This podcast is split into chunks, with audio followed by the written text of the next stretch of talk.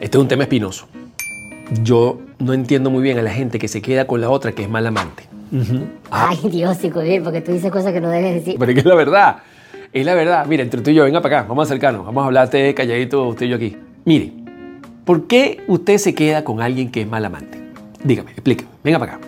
Aquí en los comentarios usted me dice, ¿por qué usted se queda con alguien que es mal amante? Hay dos vías para solucionar este asunto. Bueno, realmente hay varias vías, pero las dos principales. La primera es hablar. Es hablar. Mira, vale, ven acá, chico. Tú, no sé, tú estás haciendo una cosa que a mí no me gusta. O estás tocándome de una forma que no es. O estás haciendo algo que no me gusta. Estás haciendo algo que no me complace. O sea, hablar, decir, expresar lo que usted necesita, ¿verdad? Esa es una. Y la otra es buscar ayuda.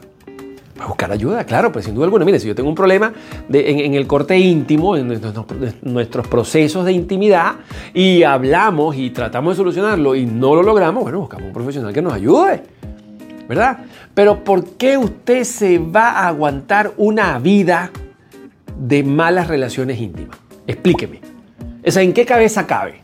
De hecho, si usted agarra y, se, y, vive una mala relación íntima, el problema es suyo.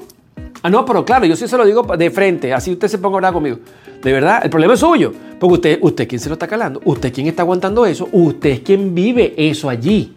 Entonces usted me está sosteniendo ese asunto, porque la gente que no vive relaciones así, pues no se cala ese asunto y dice, no. Mira, un momentico, de verdad, esta vida yo no me la voy a quedar así, de verdad que no, no me la aguanto.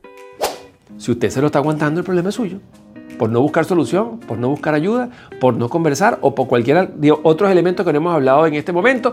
Pero evidentemente, si usted vive allí y no está tomando cartas en el asunto, el problema es suyo.